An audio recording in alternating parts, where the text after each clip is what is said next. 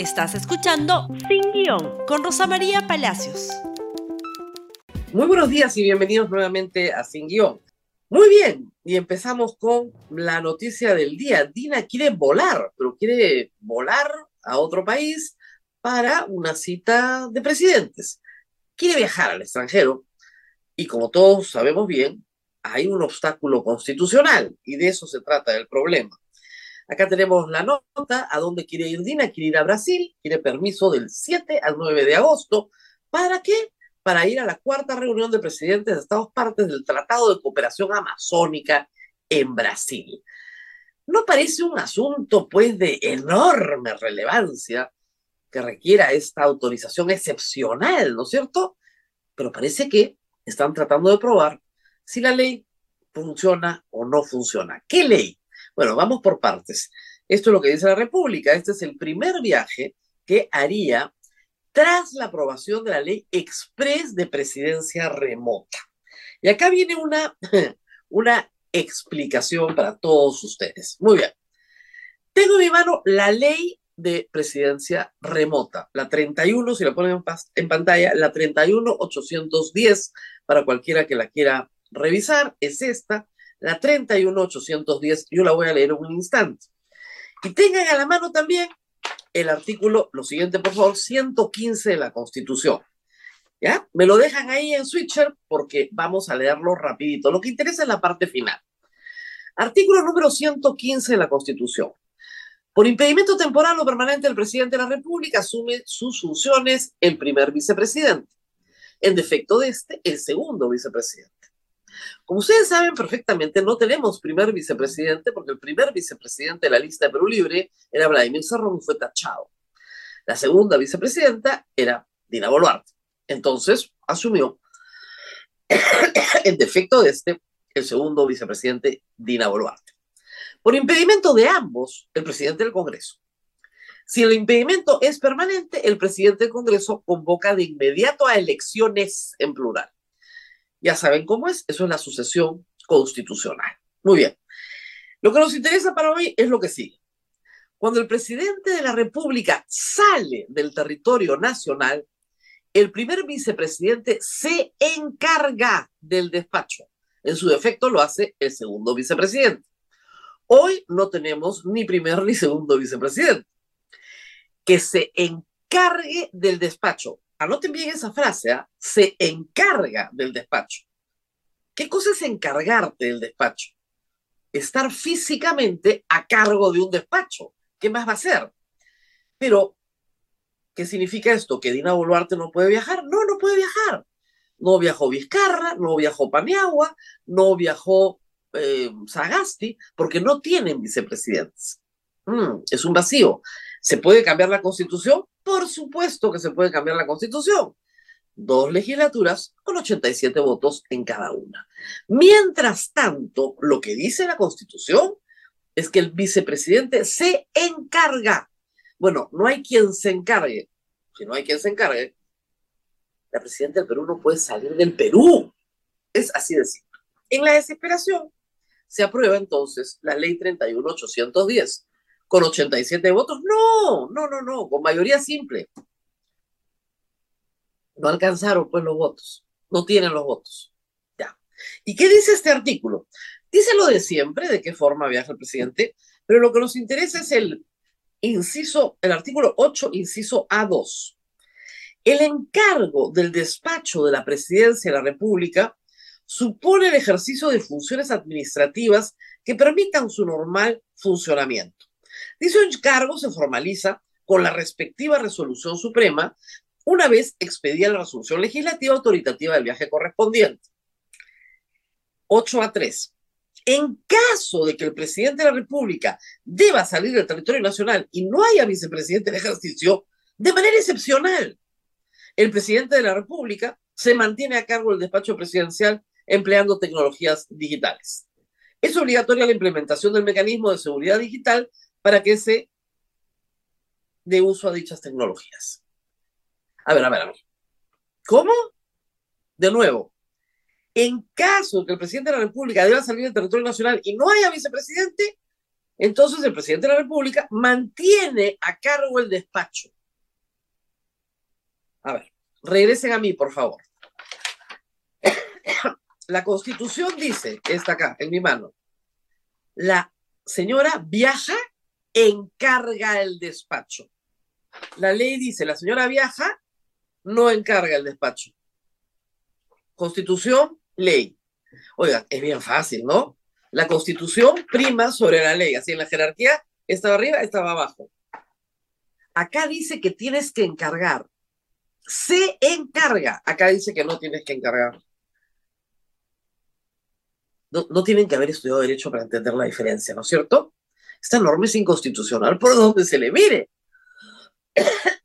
si con esta norma la señora presidenta quiere viajar, porque tiene que pedir permiso, artículo 113, inciso 4, si sale del territorio nacional sin el permiso correspondiente, se le va acá, por si acaso. Entonces estamos acá entre un problema jurídico bien complejo, ¿verdad? Ya se ha presentado una acción de inconstitucionalidad contra esta ley, contra la ley 31810. Por favor, la ha presentado la congresista Ruth Luque y otros. Anunciaron anunciaron la demanda de inconstitucionalidad contra la ley que permite a Boluarte despachar de manera virtual. Esto lo ha hecho la congresista Luque del Cambio Democrático Juntos por el Perú con otros congresistas. Muy bien, se están reuniendo las firmas para esto. Mientras tanto, la norma se presume vigente porque no ha sido declarada inconstitucional. Pero todos sabemos que es inconstitucional.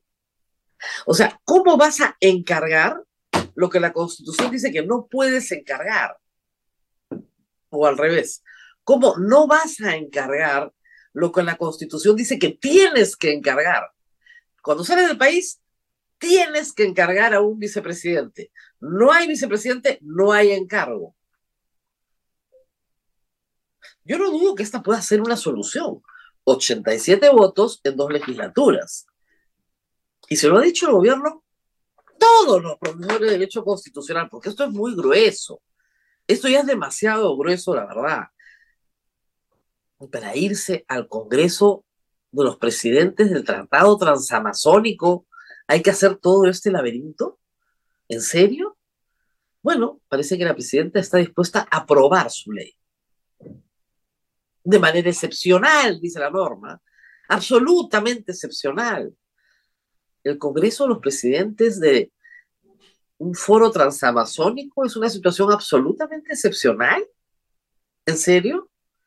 ¿Qué está jugando Dina Boluarte acá? No lo sabemos todavía. ¿Qué está jugando el primer ministro Otárola? Probar su ley, probar si la 31.810 resiste o no resiste a la opinión pública.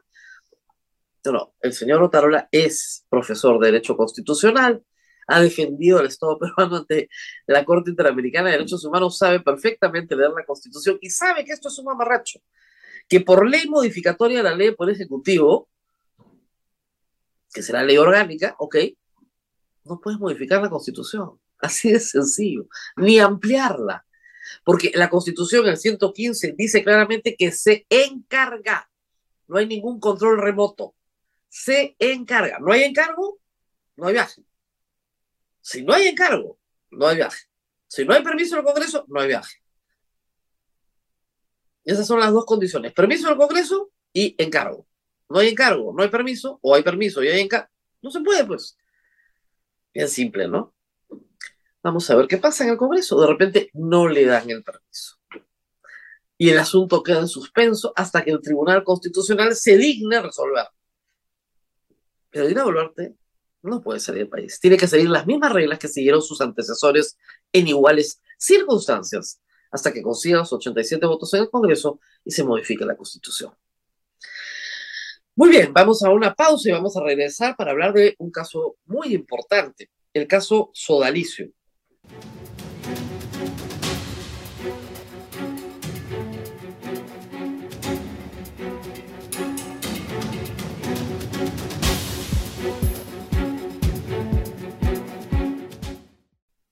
terminado la visita al Perú de dos eh, personalidades encargadas directamente por el Papa Francisco para ver el caso de la organización el sodalicio de vida cristiana, más conocida como sodalicio.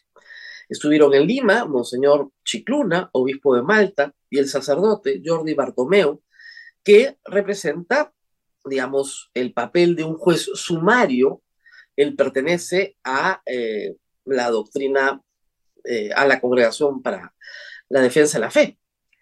Y han tenido una semana muy agitada, han sido testigos de muchísima información. Yo misma he sido testigo ante esta, ante esta visita y debo decir que tenían muy claros los hechos. En el caso de Jordi Bartomeu no era su primera visita al Perú, ha estado acá varias veces, conoce a los personajes, conoce las circunstancias, conoce, en fin, todo lo que envuelve un caso que realmente le ha traído mucha pena a la Iglesia Católica en el Perú y mucha vergüenza en algunos casos. Básicamente la investigación tiene tres líneas. Los abusos físicos, psicológicos y sexuales sobre víctimas de Luis Fernando Piari y otras personas vinculadas a él. El acoso judicial y mediático a los periodistas que revelaron toda esta información. Y finalmente el tema de las finanzas del sodalicio y cómo estas son oscuras, opacas y no pueden ser eh, cuidadosamente observadas hoy. Esos tres ejes de la investigación creo que han sido ampliamente trabajados durante esta semana. Y acá viene una explicación para gente católica y no católica que a veces se confunde con estos hechos. Lo que haga la Iglesia Católica no tiene relación alguna con lo que hace la justicia civil peruana. ¿Ok? Son dos líneas separadas con consecuencias diferentes. En la justicia ordinaria peruana, la que rige para todos los laicos, sí se están siguiendo procesos.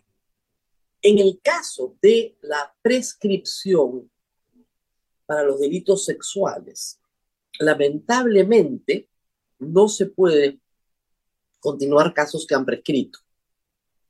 Hay un caso presentado por cinco víctimas por graves violaciones a derechos humanos, servidumbre, básicamente condiciones de semi-esclavitud o esclavitud, y abusos psicológicos y físicos. Pero eso es un proceso que todavía tiene un curso lentísimo en este momento. Entonces, violaciones sexuales propiamente dichas, prescritas. Graves violaciones a derechos humanos en torno a servidumbre, todavía en trámite en fiscalía. Respecto de la situación financiera de Sodalicio, sí hay un proceso en marcha y acá lo tenemos. Por favor, si me ayudan. Ojo, justicia ordinaria. Fiscalía abre caso por lavado de activos contra tres empresarios de el sodalicio. Esta es una investigación preliminar que se ha abierto en ahorita contra Luis Bertel, Juan Lenz y Carlos Neuschwager. Nunca puedo con el apellido. ¿Ok? Básicamente por su relación con las empresas offshore constituidas en Panamá e Islas Vírgenes Británicas. Presumiblemente para eludir tributos y ocultar rentas de negocios en el Perú. Esto, si me ayudan con lo siguiente, por favor. Esto, si me ayudan con el siguiente, por favor. Está vinculado a un testimonio que tiene la fiscalía, un testigo clave que establece que Jaime Bertel, sacerdote, y Juan Carlos Len tienen poder económico absoluto en Sodalicio. Esta es una investigación en fiscalía. Después vamos a explicar brevemente por qué es una investigación importante, ¿ok? De otro lado, la Iglesia Católica investiga todo. Delitos que han prescrito para la justicia ordinaria, pero para la Iglesia Católica son importantes, porque hay unas víctimas que exigen y reclaman una reparación. Y siendo el Sodalicio de Vida Cristiana una sociedad de vida apostólica, cuyos estatutos tienen que regirse por lo que establece su dicasterio, el incumplimiento de estos estatutos afecta a la Iglesia Católica y por lo tanto tienen que tomar una decisión sobre la vida institucional de esta organización. Y esa decisión incluye su disolución, pero asegurando que las víctimas sean reparadas. Esa es la única forma de hacer justicia. Reitero, son dos temas separados. Hay gente que dice hoy, ¿por qué no entregan a Luis Fernando Figari? Porque Luis Fernando Figari, primero, no tiene que ser entregado por la Iglesia Católica, ni por el Estado Vaticano. Luis Fernando Figari vive en Roma, prohibido de venir al Perú. Pero en Roma no ha sido denunciado por violación. Si hubiera sido denunciado por violación por alguna persona en Roma, se le estaría siguiendo una causa penal en Roma ha sido denunciado en el Perú por hechos que ya prescribieron, por eso no hay proceso penal abierto contra él en la justicia ordinaria peruana. ¿Ok? Vamos por partes. Entonces, tenemos que el proceso que se sigue acá en el Perú, lo que busca hoy es establecer qué medios de financiamiento tiene Sodalicio justamente para reparar a las víctimas. Y acá viene la investigación de los dineros. Una investigación que compromete a varios obispos del Perú. En el caso de las víctimas, la conferencia episcopal está claramente señalada porque las víctimas han señalado que la conferencia episcopal no ha hecho nada por ellas. Al contrario del pedido recurrente del Papa Francisco de que las conferencias episcopales se ocupen de estos problemas y atiendan a las víctimas en todas sus necesidades. Muy bien. ¿Por qué el tema del financiamiento se vuelve tan importante? Porque el sodalicio, en un reportaje que vamos a pasar en un momento, que ha sido publicado en el año 2021, desarrolló un esquema en el cual necesitaba de algunos obispos para obtener una ganancia bajo el paraguas del concordato. ¿Qué es el concordato? El concordato es un tratado que tiene el Estado Vaticano con el Estado peruano desde 1980. Un tratado que incluye una serie de obligaciones para la Iglesia Católica y una serie de obligaciones para el Estado peruano. Entre las obligaciones del Estado peruano está la exoneración tributaria de todo tributo a la Iglesia Católica. Entonces, ¿cómo es la figura de los cementerios? Para que se hagan una idea. La voy a explicar en términos muy sencillos, muy abrochazos. El cementerio es del obispado no es del sodalicio, es de propiedad del obispado, por ejemplo, de Lurín. El obispo de Lurín, ¿ok? Es el arzobispado de Lurín, es propietario del cementerio. Cementerio que le dona al, arzobispado de Lurín una persona jurídica, una asociación que pertenece toda a miembros del sodalicio. Esta persona jurídica y otra, dos personas jurídicas en Lurín, por ejemplo, construyen y administran este cementerio y lo donan al arzobispado de Lurín. Por lo tanto, siendo el arzobispado de Lurín el propietario del cementerio y siendo esta una obra dentro de una persona jurídica católica dentro del concordato, tiene la protección tributaria. ¿Ok? Pero la administración es de una persona jurídica cuyos miembros todos son miembros del sodalicio. Es más, en este primer contrato, como por ejemplo con el obispado de Lurín, participa el sodalicio como veedor dentro de este grupo. Muy bien. Esta que administra recibe todos los ingresos, presta el servicio, administra el cementerio y las ganancias del cementerio salen del Perú a una empresa offshore en Panamá que es propiedad de, que es propietaria de esta asociación. Es la hija de esta asociación que a su vez administra la propiedad del arzobispo que ha sido donada a su vez por estos al arzobispado. El dinero sale del Perú a un offshore en Panamá y también en otro salto se va a otra empresa en los Estados Unidos. Se calcula que las ganancias por ocho cementerios son entre 30 y 50 millones de dólares al año. Entonces estamos hablando de cantidades bastante significativas de dinero que no pasan por ningún mecanismo de tributación. ¿Esto es ilusión o no es ilusión. Sobre eso se está trabajando. La SUNAT tiene algo que decir y la Fiscalía está trabajando en esto. Pero para que esto suceda, algunos obispos tienen que aceptar esto. Si no, ¿cómo haces el negocio de los cementerios? Nadie se opone a que la Iglesia Católica tenga cementerios. A lo que sí se opone desde el Vaticano, la misma Iglesia Católica, es a que esto sea un negocio redondo para un grupo bastante diminuto de personas que pertenecen a una organización que supuestamente está tratando de hacer obras sociales, no empresas de gran envergadura. Es una situación complicada, reitero, para la conferencia episcopal peruana, porque por un lado no ha atendido ni escuchado a las víctimas y por otro lado algunos de sus obispos han permitido que esto suceda en sus diócesis. Lo que viene ahora es un informe de estas personas, por favor, si las ponemos en pantalla nuevamente lo que sigue, acá está, a espaldas del Vaticano, su Alicio saca de su dinero del Perú para no reparar a los sobrevivientes. Esta es una nota publicada el año 2021. Una nota extensa firmada por Pablo Augás, una de las razones por las cuales ha sido perseguida sistemáticamente también ella por miembros de su. Esta es la historia que está detrás. Hay acá un grupo de miembros de su y algunos abogados que están vinculados en la arquitectura de estas empresas para sacar el dinero del Perú, llevarlas a otros paraísos fiscales, donde en final, finalmente están a nombre de dos o tres personas, todas vinculadas a su alicio. Y sobre esa arquitectura, créanme que los visitantes tienen bastante información. De nuevo, tenemos ahí creo que la nota de la visita de nuestros visitantes, la nota que sigue, por favor. Si la tenemos, o ya no tenemos más notas, ya no tenemos más notas. Ya no, me dicen que ya no teníamos una de los visitantes también. Y a lo que voy es a esto, es bien sencillo. Los enviados especiales no van a abrir un proceso, hasta donde yo sé.